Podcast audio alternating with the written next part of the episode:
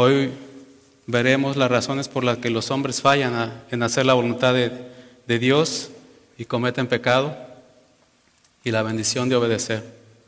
Lo veremos en tres partes, las razones de fallar, el pecado por fallar y un llamado a reconocer la voluntad de Dios.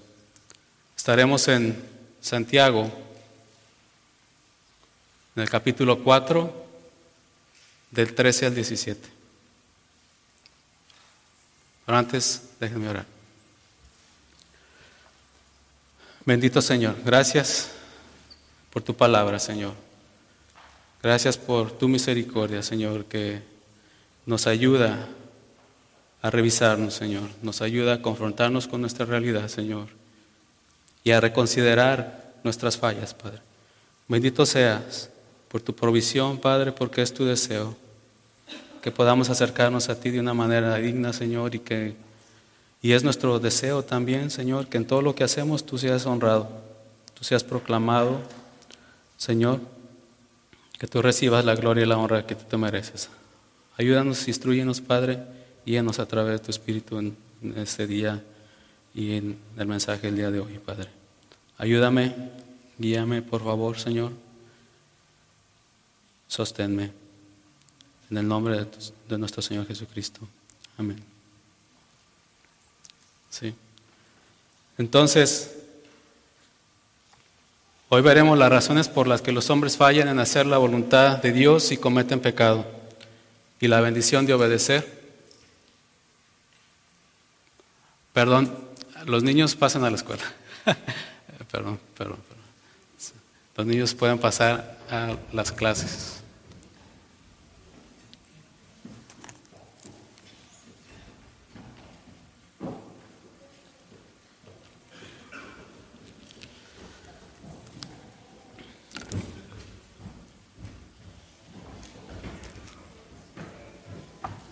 Entonces, vayamos a Santiago 4, 13 al 17 y leamos. Dice, dice Santiago, oigan ahora, ustedes que dicen, hoy o mañana iremos a tal o cual ciudad y pasaremos allá un año.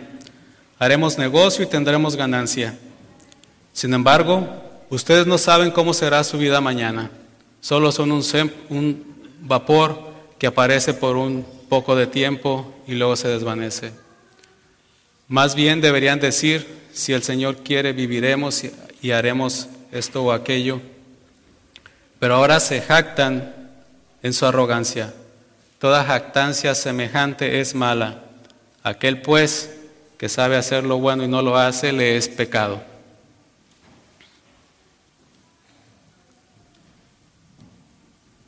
Vamos a ver las razones por las que los hombres fallan y vamos a cometen pecado, lo vamos a ver en tres puntos. El primer punto, las razones de fallar al obedecer la voluntad de Dios.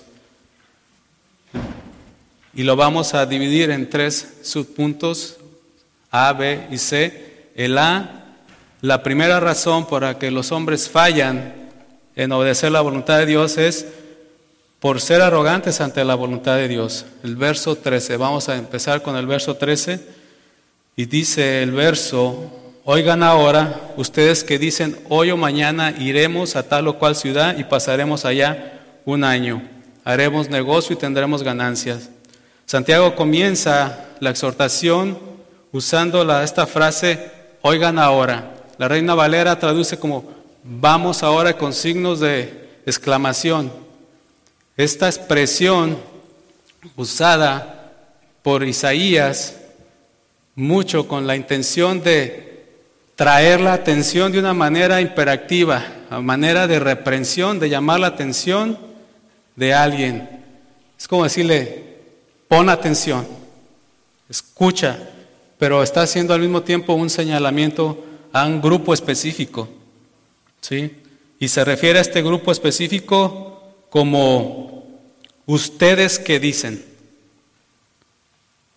Y esta frase, ustedes que dicen, ¿sí? Este grupo en particular está ahí, es parte de la audiencia de Santiago. Está dentro de la iglesia. La palabra de la contra transliteración de decir, esa palabra decir, el original es la palabra lego, que tiene una característica que debemos de tomar en cuenta. Estos hombres cuando están hablando no están hablando solamente por hablar. No es como que alguien les dio un, repite esto, habla. Ah, no, están, no es una conversación sin sentido. Están hablando desde su propio pensamiento, desde lo que hay dentro, lo que los gobierna. Están expresando lo que hay en su corazón. Y entonces, también la forma en la que tiene el verbo, vemos que es una manera constante, no es algo ocasional, se expresan constantemente de esa manera. Y para ilustrar la intención de esta palabra, quisiera, han escuchado, hay un compañero de trabajo que tiene una frase que dice, lo que tiene la olla saca la cuchara. Para ilustrar el significado y la intención y lo que debemos de hacer cuando vemos esta palabra, imaginemos a este grupo de hombres, estos hombres son una olla, estoy, es solamente una ilustración, y cuando ellos están hablando, es como si estuvieran tomando su propia cuchara y sacando lo que hay adentro. Cuando están hablando, están, toman su cuchara, el hablar, su hablar es el estar sacando de, dentro de ellos mismos. Y entonces, esto implica que ponemos atención a lo que contiene la cuchara. Revisamos lo que hay ahí. Es lo mismo que el Señor hace en Mateo 15, 18. ¿sí? Él está entendiendo, Él está, cuando en Mateo 15, 18 el Señor dice, pero lo que de la boca, pero lo que sale de la boca proviene del corazón. Y eso es lo que contamina al hombre. el Señor está en esta intención de estos, se está refiriendo a esta intención y él está tomando en cuenta esta parte y dice de manera general, al revisar la cuchara, de manera general lo que sale es pecado, ¿verdad? Del corazón. Y ya en lo específico vemos que hay malos pensamientos, homicidios, adulterios, fornicaciones, robos, etc. Entonces, lo que debemos, esta palabra llama la atención a nosotros a revisar qué hay en el hablar de estos hombres. Y cuando ellos se refieren, hoy o mañana iremos a tal o cual ciudad y pasaremos allá un año, haremos negocio y tendremos ganancia, encontramos, ¿sí? Ciertos elementos que nos van a ayudar. Y una aclaración, Santiago no está reprendiendo a estos hombres por la actividad que realizan, no, él no está llamando su atención porque tratan de llevar a cabo una actividad, buscar su sustento, planear, hacer planes. No es el motivo de la reprensión de ellos, sino que en todo este hablar lo primero que resalta es ¿Alguien de ustedes puede ver que estén tomando en cuenta a Dios? De ninguna manera. Y eso es donde radica el principal problema. ¿sí? En no considerar la voluntad de Dios, no considerar a Dios en lo que están planeando en la actividad que están haciendo y eso es arrogancia. Y participan de la congregación, están ahí escuchando, son parte de la audiencia. Es importante también tomar en cuenta eso. Y es una arrogancia tremenda creer que podemos venir, escuchar la palabra de Dios y después irnos y hacer de nuestra vida como si nada, como si Dios no existiera. Que no forme parte de, no lo involucramos en nada de lo que hacemos. Entonces al revisar ahorita, si regresamos al texto y revisamos lo que está saliendo de sus bocas, encontramos cinco elementos arrogantes, cinco elementos arrogantes que les llevan a fallar en obedecer. Primero dice, hablan de hoy y del mañana como quien tiene la libertad de escoger, tiene autoridad, tiene potestad para escoger qué hacer y cuándo hacerlo, hoy o mañana. Él gobierna sobre el tiempo. El segundo elemento dicen tal o cual ciudad, como que ellos tienen autoridad y su voluntad es absoluta.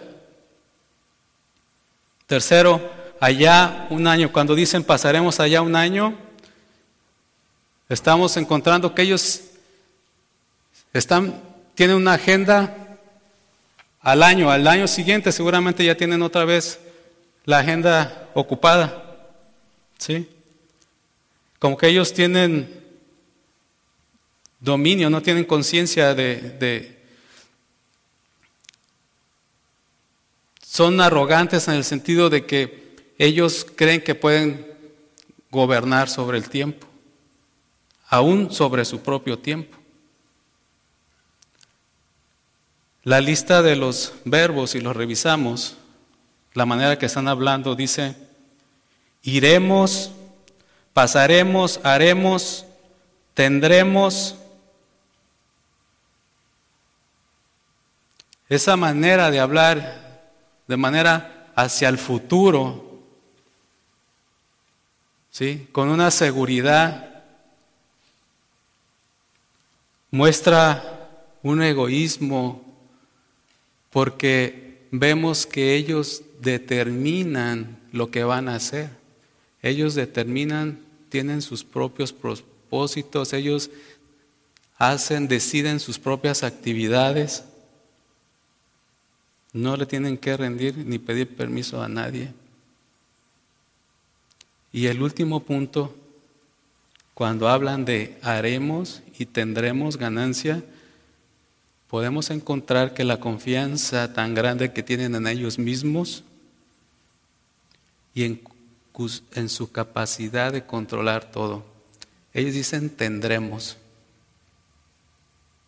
aseguran que tienen, podemos ver, mirar que ellos piensan que tienen el poder, hablan de una manera como si fuera garantizado el éxito de lo que ellos se han propuesto. Y vemos estos mismos elementos arrogantes son los que provocaron la caída de Satanás. Si vamos a, vamos a Isaías 14,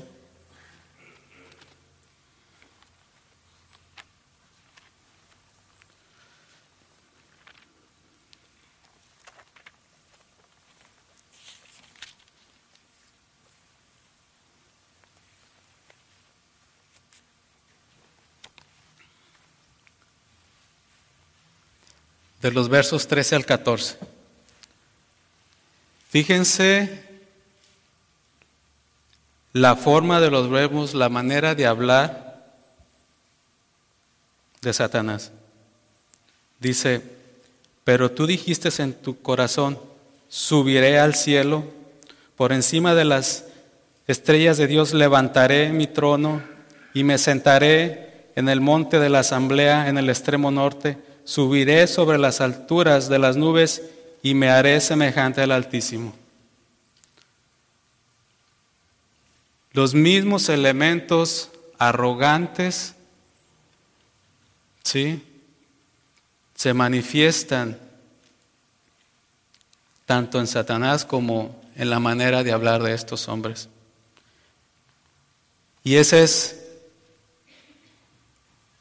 una de las principales razones por las que estos hombres fallaron y fallan al obedecer la voluntad de Dios porque responden de manera arrogante. La pregunta que quisiera hacerle a usted en este momento es, en todo lo que usted hace, ¿cuáles son los elementos que pueden afirmar que usted está obedeciendo la voluntad de Dios en su vida?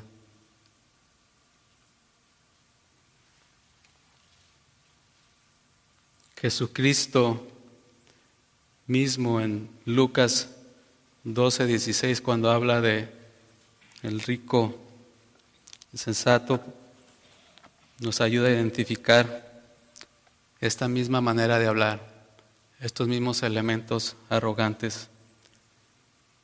Dice en Lucas, verso 16 al 19, está contando al Señor, está presentando la una parábola y dice, la tierra de cierto hombre rico había producido mucho y él pensaba dentro de sí, ¿qué haré ya que no tengo a dónde, dónde almacenar mis cosechas? Entonces dijo, esto haré, derribaré mis graneros y edificaré otros más grandes y allí almacenaré perdón, todo mi grano y mis bienes, y diré a mi alma, alma, tienes muchos bienes depositados para muchos años, descansa, come, bebe y diviértete. La arrogancia es una de las razones, la arrogancia ante la voluntad de Dios es una de las razones por las que se falla poder obedecer. La arrogancia dentro de uno, la autoconfianza. Muchos pudieran estar pensando en este momento que fue su propia voluntad o sus propios méritos los que lo trajeron aquí este día y están escuchando este mensaje porque ustedes decidieron y eso es arrogancia, hermanos. Dios, ejerciendo su voluntad soberana, ha obrado por amor, por su misericordia, para que usted escuche su palabra y se dé cuenta y reconsidere por qué falla cuando se trata de obedecer la voluntad del Señor.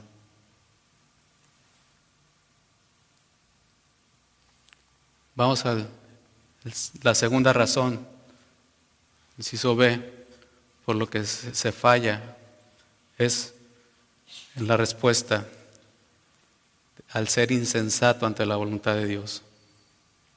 Es el verso 14, dice, regresando a Santiago, dice, sin embargo, ustedes no saben cómo será su vida, solo son un vapor que aparece por un poco de tiempo y luego se desvanece. La clase, em, esta frase, sin embargo, Santiago, ah, nos ayuda ahora a entender que estos hombres tienen un concepto de su realidad, pero ahora Santiago va a presentarles los va a enfrentar con su verdadera realidad, su verdadera condición. Y lo primero que Él les dice directamente es que ustedes no saben nada de cómo será su vida mañana. No saben nada del futuro. Ustedes no saben cómo será su vida mañana. No tienen ese conocimiento.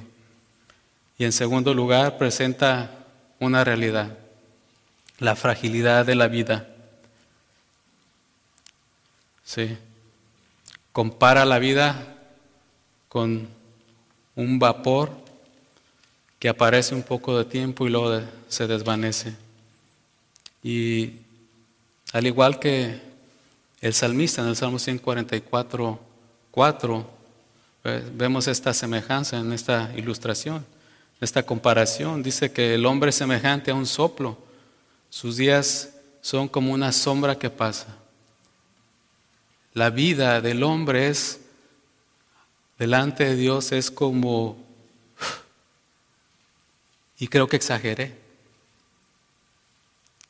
Sí, es esta palabra que está usando de, se puede traducir como niebla, neblina o humo. Sí. Esta palabra no es muy común, solamente creo que aparece solamente en Hechos 2.19 como humo, ¿sí? y neblina en, también. Pero no se refiere a vapor como el de una locomotora que tiene fuerza, se refiere a ese vapor que, aún, que sale de una taza de café caliente. Esa es la ilustración que está haciendo un vapor débil, eh, sutil, o a esa neblina de la mañana que está, que está muy temprano por ahí, pero en cuanto empieza a salir el sol, se desvanece. Él les está presentando esta realidad, tal como el, este rico insensato del que nos habló el Señor aquí en Lucas, ¿sí?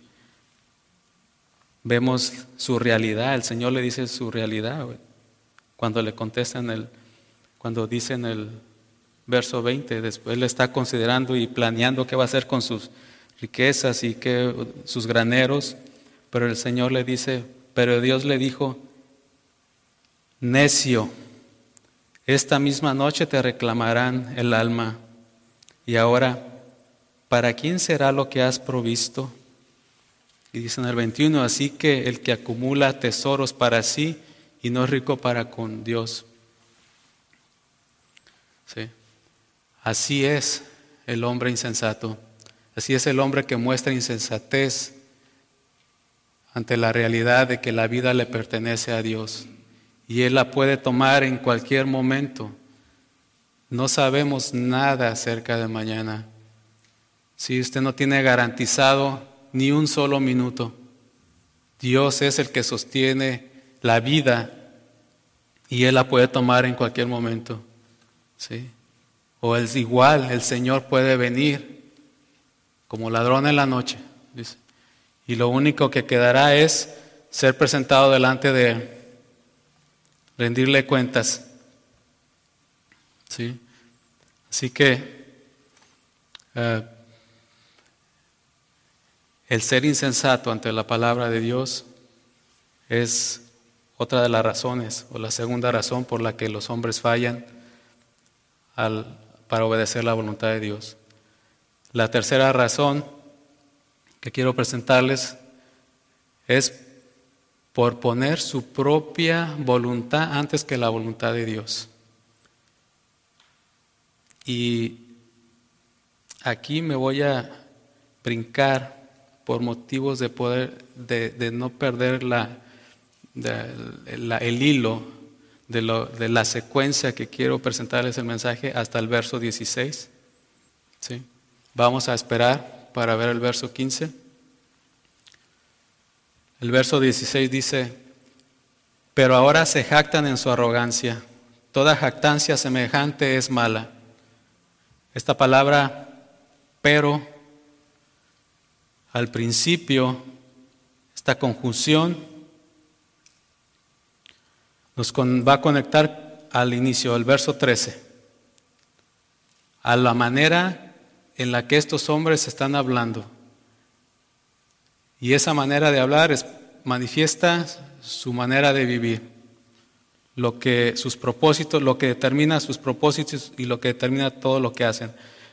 Su hablar manifiesta dónde están, dónde está su corazón.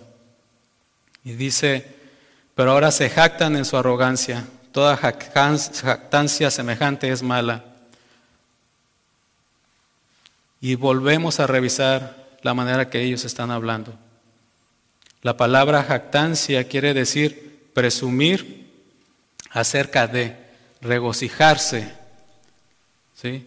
como sentirse eh, gozoso eh, y hasta presumir. Puede ser en, en sentido positivo o sentido negativo. Lo que determina si la jactancia es buena o mala es en qué, qué sostiene esa jactancia, qué sostiene ese regocijarse. ¿Sí? Y aquí vemos lo que está diciendo Santiago, que ahora el motivo de su jactancia, el motivo de su, ah, de su presumir, el, el, el motivo de su gloriarse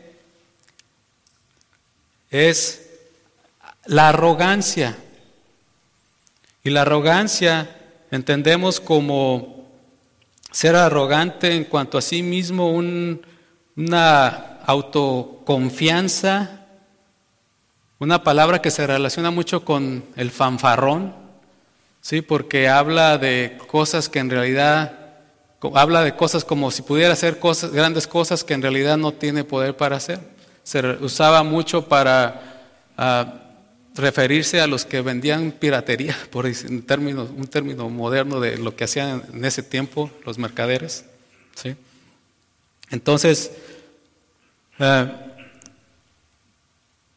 la Reina Valera traduce como soberbias y hay una relación con estas dos palabras. Podemos entender la arrogancia como una disposición, como una condición y la arrogancia como una la soberbia, perdón, como una manifestación. Es, la arrogancia hace responder de una manera soberbia. La actitud ante, en el verso 6 de este mismo capítulo, dice que Dios eh, rechaza a los soberbios. ¿Y por qué? Porque la respuesta de esta persona sostenida en su arrogancia es soberbia, es despreciar, no tomar en cuenta al Señor.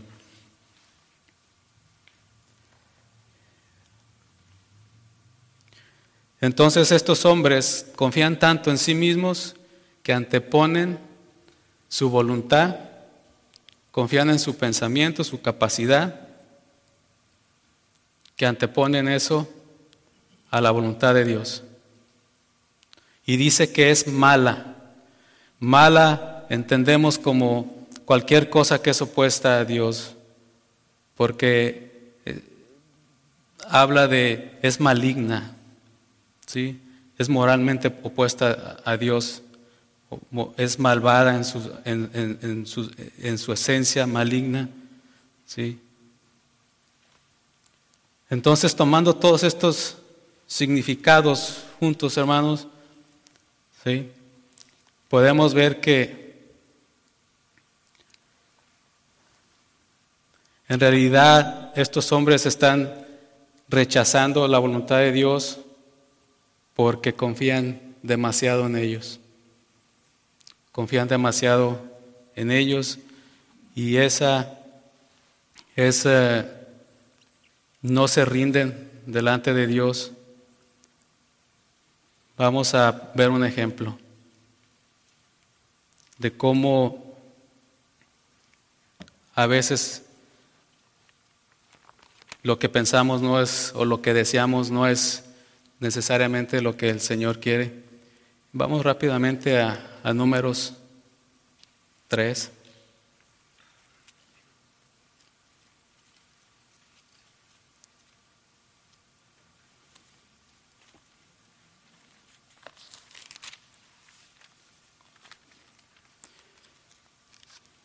En el capítulo 3, en el verso 5, vemos cómo el Señor está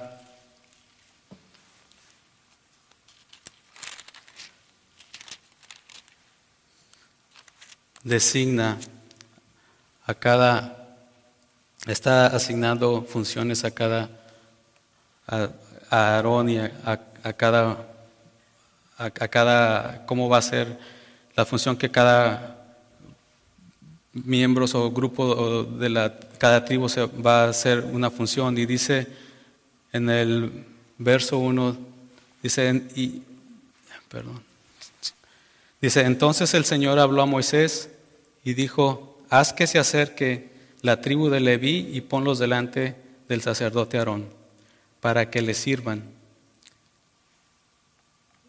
Y ellos se encargarán de las obligaciones de él y de toda la congregación delante de la tierra de reunión para cumplir con todo el servicio del tabernáculo. También guardarán todos los utensilios de la tierra de reunión junto con las obligaciones de los israelitas para cumplir con el servicio del tabernáculo. Dice aquí el Señor, dice, darás pues los levitas a Aarón y a sus hijos, les son dedicados por completo entre los israelitas. Y luego miramos lo que pasa más adelante en el capítulo 16, cuando Coré se revela. Dice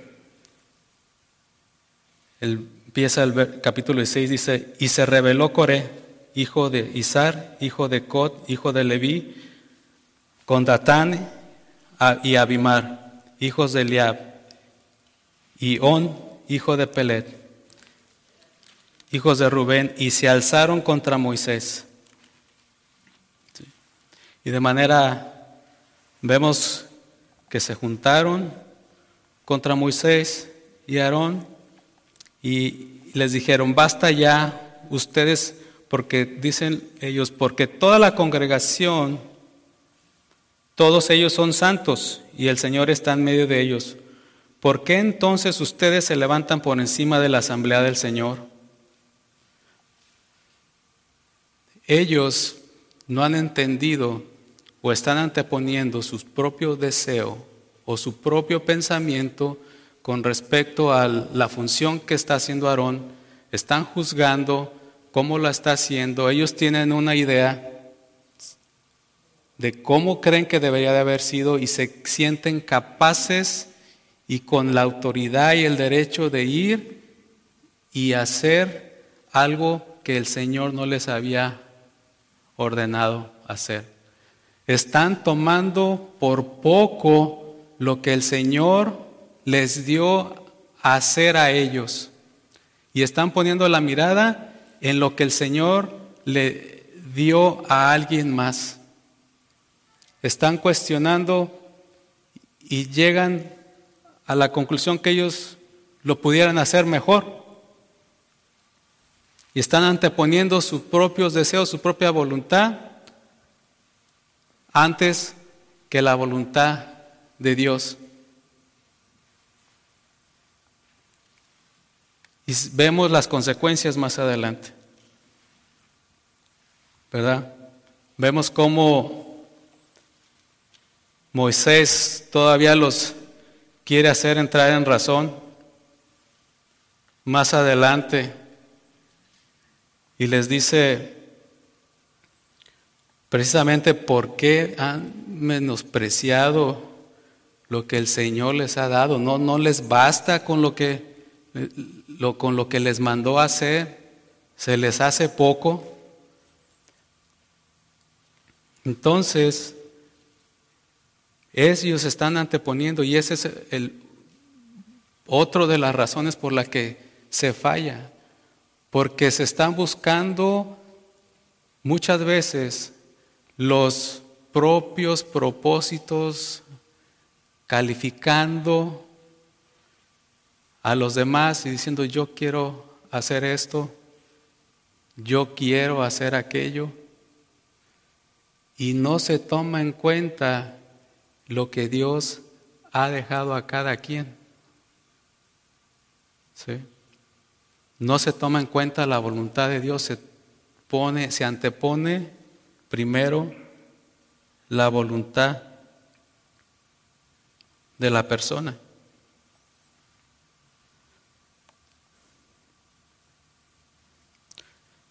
Así que hermanos, muchas veces Aunque tengamos una agenda, tenemos que considerar que nuestra agenda esté bien organizada. Tenemos que estar siempre atentos a que la voluntad de Dios puede ser algo muy diferente a lo que yo estoy pensando.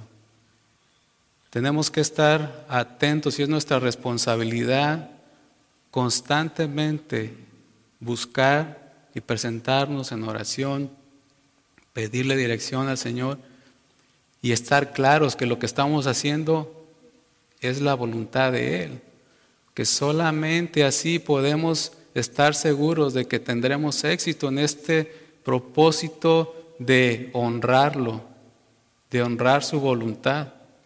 Tenemos que considerar que en el momento que Él nos deja saber qué es lo que Él quiere de nosotros, debemos responder en tiempo y forma, inmediatamente, aunque eso implique que vaya a la mitad del camino y tenga que mover el volante y abandonar lo que estaba haciendo, dejar de estar empujando el elefante en la cuesta porque no ha sido la voluntad del Señor que yo haga eso. Cuando estamos seguros de que estamos haciendo la voluntad del Señor, tenemos paz, tenemos gozo, tenemos libertad, tenemos descanso. Puedo descansar y saber que lo que estoy haciendo el Señor me ha puesto ahí. Y Él me va a respaldar completamente. Y no solamente eso, Él me va a preparar. Él es el que da a cada uno lo que necesita para hacer su voluntad. No fallemos, iglesia. Es una responsabilidad que tenemos de conocer, procurar conocer. La oración es, Pablo constantemente está orando por conocimiento, entendimiento de la voluntad. Lo vemos en la vida de nuestro Señor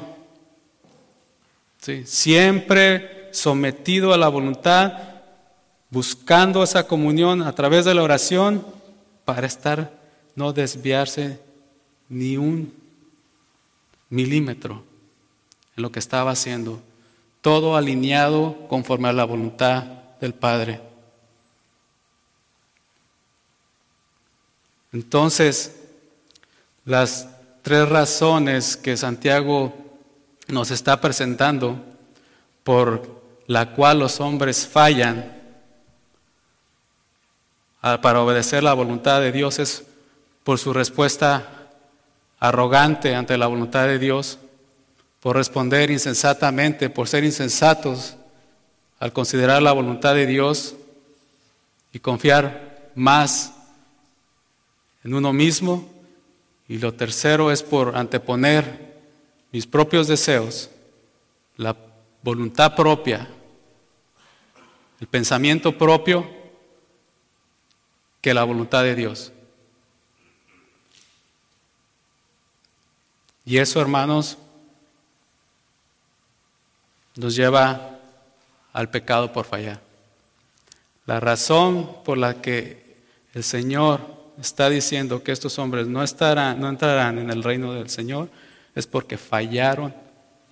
Perdón, me estoy, estaba pensando en Mateo 7, cuando la respuesta es porque pecaron. Dice, apártense de mí, hacedores de inequidad. El fallar en hacer la voluntad de Dios es pecado. Y yo sé que tenemos esta percepción de que pecar es hacer algo. Estamos pecando porque estamos haciendo algo. No, Santiago nos va a presentar ahora el pecado de omisión, que es igualmente de grave, es igualmente de ofensivo delante de Dios no hacer lo que Él ha ordenado que hagamos. En el verso 17 Dice, aquel, aquel pues que sabe hacer lo bueno y no lo hace, le es pecado. Esta declaración, el saber, implica poseer información, reconocer algo, llegar a conocer, entender, ser apto de un conocimiento que se puede usar. Y bueno, contra, y bueno la palabra bueno contrario a, lo que es, a, lo maligno, a lo malo que vimos, vemos que hacerlo lo bueno es lo que es éticamente bueno, correcto, noble, agradable, honorable, que va en línea con quién es Dios y lo que Dios nos ha decretado, con lo que va en, línea con quién es Dios, con sus atributos.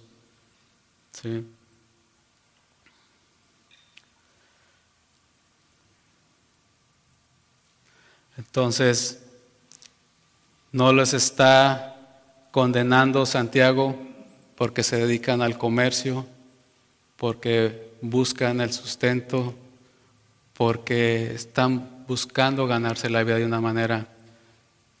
Es por lo que están dejando de hacer. Considerar a Dios en sus vidas, considerar la voluntad de Dios, hacer la voluntad de Dios. Vayamos a, regresemos a, a Lucas 12.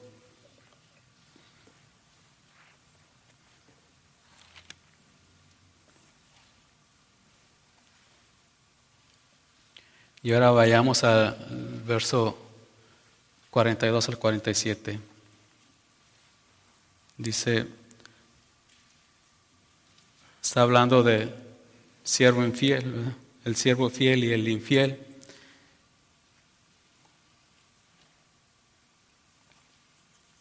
Y dice, y el Señor respondió, ¿quién es pues el mayordomo fiel y prudente a quien su Señor pondrá sobre sus siervos para que a su tiempo le dé sus raciones? Dichoso aquel siervo a quien Dios cuando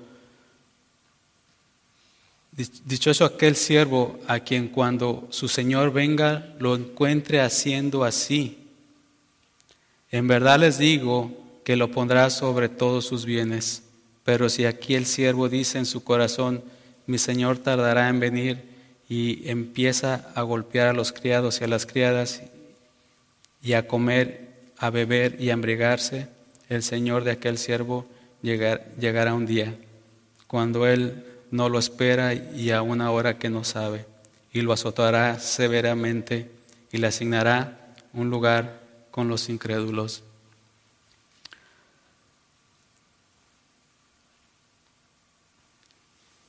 El no hacer lo que el Señor nos ha dejado saber es un pecado de omisión cada uno tiene la responsabilidad delante de Dios de buscar entender y obedecer su voluntad. Sí.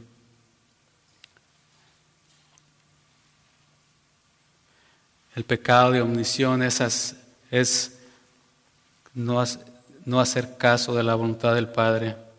Es la razón, ¿sí? regresando a, si vamos a Mateo 7, 21, 23, es la razón por la cual es, en mi introducción estos hombres, el Señor se refiere a ellos, hacedores de inequidad, los que practican la inequidad. Fallaron en hacer la voluntad del Padre.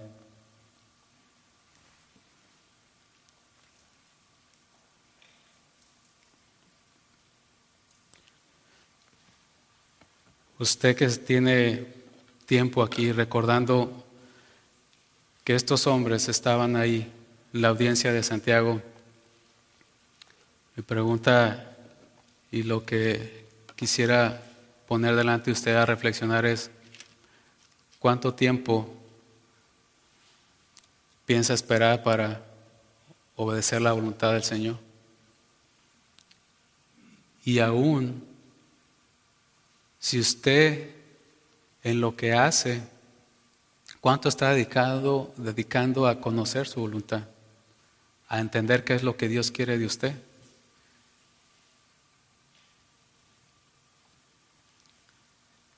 El hacer caso omiso es un pecado delante de Dios. Es ignorar al Señor. Es querer vivir de manera independiente. Eso es exactamente lo que el mundo hace. Vivir como que no tiene que responder ni darle cuentas a nadie. Y sabemos que hay un Dios que es soberano y que habrá un juicio. Considere, sí, la voluntad de Dios y no peque contra él. Punto número tres es un llamado, el llamado a reconocer la voluntad de Dios. Vamos a regresar al Santiago y ahora vamos a estar en el verso 15 que habíamos dejado para, para este momento.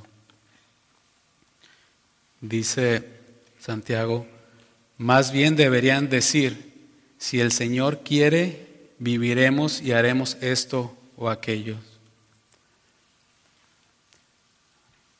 Ahora vamos a a empezar, Santiago empieza con esta frase más bien. ¿sí? Y ahora nos va a conectar con lo, con lo que estos hombres deberían haber estado haciendo.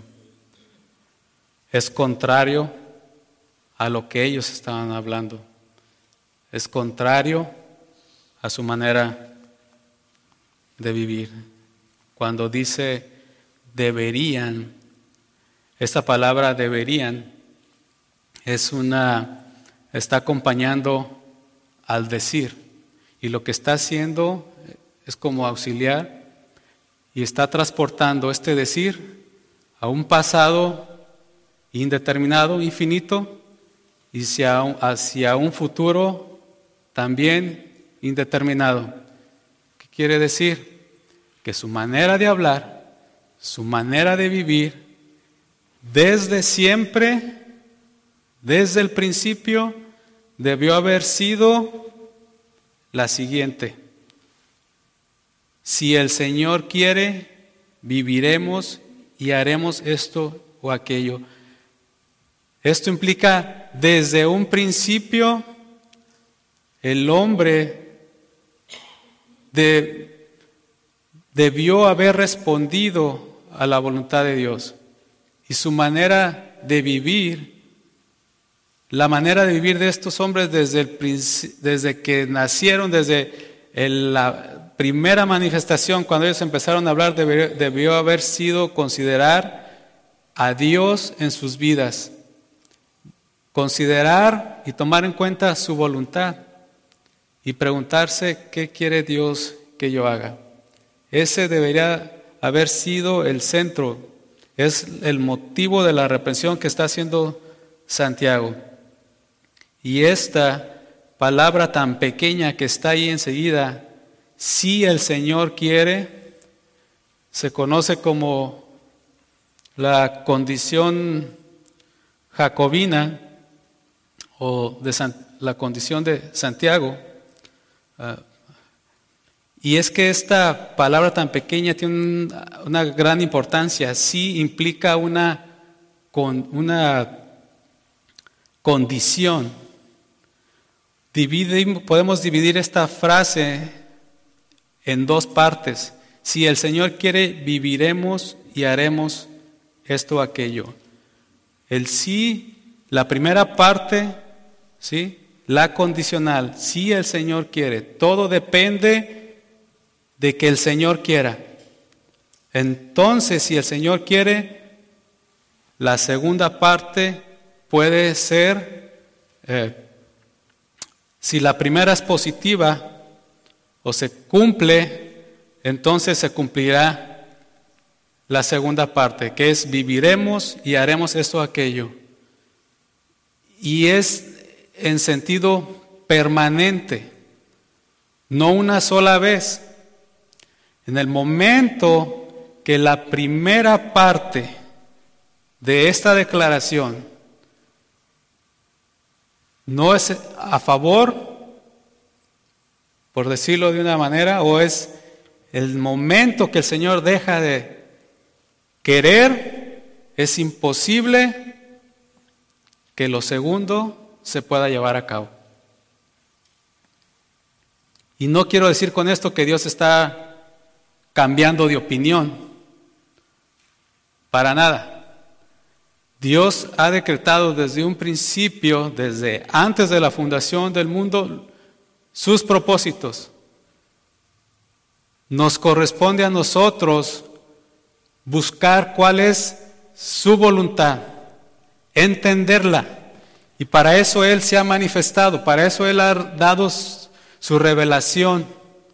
Para eso Él ha dado una revelación especial que nos dice cómo podemos conocerlo, cómo podemos conocer su voluntad, cómo podemos acercarnos a Él y cómo vivir una vida donde hagamos su voluntad sabiendo hacia dónde vamos, que un día estaremos delante de Él. Y lo que va, lo único que va a determinar es qué hicimos ahorita, en este tiempo, cuando entendimos y conocimos de su voluntad. Si, la, si fallamos en obedecerla, si antepusimos la arrogancia, si, si la menospreciamos o si buscamos primero nuestros propios intereses y dejamos de hacerla y pecamos por omisión. El llamado que está haciendo Santiago es a que guarden esta frase en su corazón, que en su hablar la próxima vez, usted que está aquí, cuando revisa lo que está hablando, se manifieste que usted está haciendo la voluntad de Dios y que es Dios, ¿sí? El, su principal propósito, honrarlo, conocerlo. No espere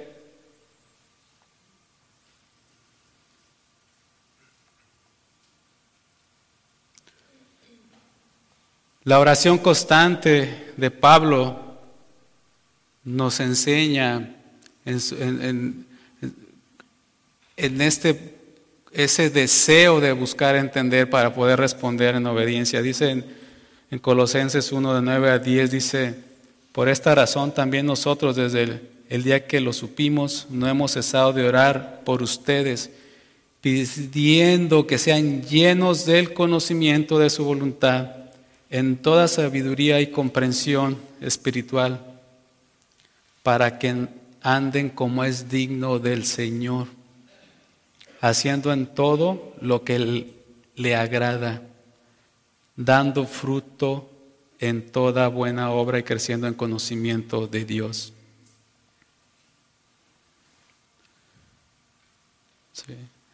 La vida no es nada delante ante la eternidad del Señor. Este momento que estamos ahorita viviendo, hermanos, y lo que hacemos la manera en que vivimos y respondemos ante el conocimiento que Dios nos da determina nuestro futuro, lo que pasará el día que seamos presentados delante de Él. Para el cristiano, si usted proclama a Cristo en su vida, el hacer la voluntad de Dios es un acto de adoración que se hace desde el corazón, desde el pensamiento, desde nuestras acciones, nuestras disposiciones. Siempre está obedecer la voluntad de Dios. Es parte de nuestra vida en todo lo que hacemos y constantemente revisar por qué estoy haciendo lo que estoy haciendo. ¿Está siendo Dios glorificado en esto? Y reconsiderar, hermanos,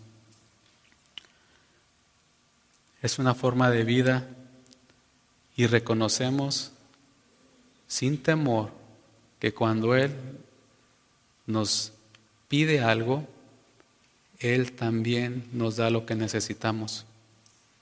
Toma de nosotros fe, creer en Él ¿sí? Vemos en Hebreos 13, 20 al 21, que el Señor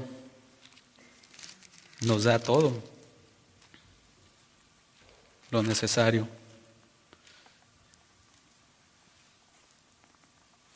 Dice, voy leer desde el 20, y el Dios de paz que resucitó de entre los muertos a Jesucristo nuestro Señor, el gran pastor de las ovejas, mediante la sangre del pacto eterno, los haga aptos para toda buena obra, para hacer su voluntad, obrando Él en nosotros lo que es agradable delante de Él mediante Jesucristo, a quien sea la gloria por los siglos de los siglos. Amén. Si lo que usted está haciendo, Dios le ha llamado a hacerlo, Él le va a dar lo que usted necesita. Tenga plena seguridad de eso. Entonces, hermanos, las razones por las que los hombres y aún nosotros fallamos en hacer la voluntad de Dios es por nuestra respuesta arrogante, por ser arrogantes ante la voluntad de Dios, por ser insensatos ante la voluntad de Dios, por anteponer nuestra propia voluntad. Y eso es pecado, dice Santiago. Es malo porque cuando usted no lo hace, ese tipo de jactancia, ese tipo de usted gozo, ese tipo, ese sentido de seguridad que usted tiene, es malo porque no está honrando a Dios.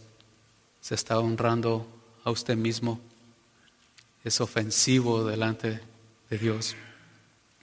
Así que el llamado que Santiago hace a hacer lo bueno a hacer la voluntad de Dios, a considerar a Dios en nuestras vidas. Y con eso quiero concluir preguntando a usted,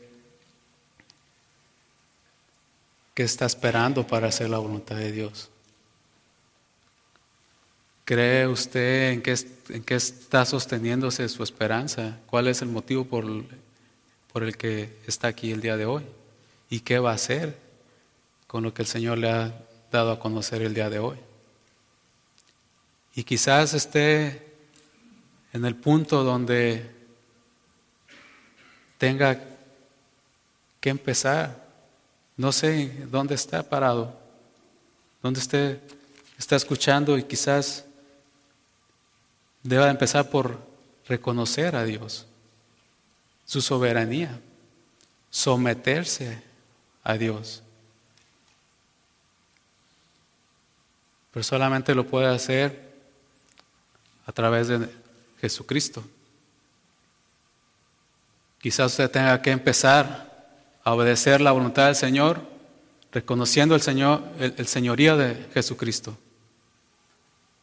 creyendo en su persona y en lo que Él hizo, ¿sí? lo que Él vino a hacer.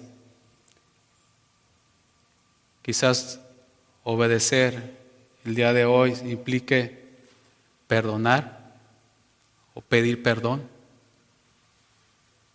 a Él principalmente. No se quede ahí, porque el Señor vendrá y usted le aseguro no quiere ser de esos hombres que llegaron ahí de ese día que el Señor dijo, les contestó, no los conozco. Haga lo bueno. Venga a Cristo y obedezca al Señor. Vamos ahora. Bendito Señor. Señor, muchas veces te hemos ofendido. Y te pedimos perdón, Padre. Y te rogamos, Señor, agradeciéndote porque sabemos, sabiendo que tú nos has dejado conocer tu voluntad. Tú has proveído el medio, Señor, de manera que podemos conocerte y conocerla, tener entendimiento, Padre. Todo lo que necesitamos saber, tú no lo has dejado escrito, Padre. Y has guardado tu palabra desde el principio fielmente para que ahorita no haya excusa delante de nosotros para decir que no entendemos o que no conocemos. Tú has cuidado que no haya ningún estorbo. Aquí la tenemos frente a nosotros, eh, Padre. Y te rogamos, Señor, como que respondamos en humildad, aceptándola, Señor, aceptando tu palabra, entendiendo que es precisamente ejerciendo tu, tu voluntad soberana que tú nos has permitido acercarnos a ti. Bendito sea, Señor, ayúdanos a responder en obediencia y a considerar todo lo que tú nos has dejado saber que hagamos, Padre. Ayúdanos a responder con prontitud, Padre. Y te ruego por aquellos, Señor, que no te conocen, que han resistido tu llamado al arrepentimiento y a venir a Jesucristo, Señor. Te ruego por tu obra en sus corazones, porque sabemos que es imposible que te puedan conocer y obedecerte sin tu ayuda, sin tu obra en sus corazones. Ruego por tu misericordia, por tu compasión, Señor. Permíteles el arrepentimiento genuino, Señor, y permíteles venir a Cristo, arrodillarse delante de ti y clamar por perdón, reconociendo la necesidad de ser salvados y rescatados, Señor.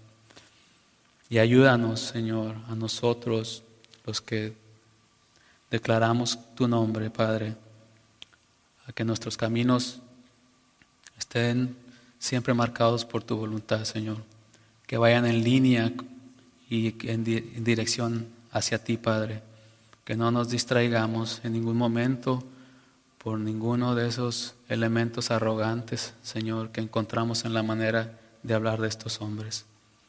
Gracias, Señor, que tú seas glorificado en nuestras vidas. Es nuestro deseo, por tu gloria y tu honra. En el nombre de nuestro Señor Jesucristo. Amén.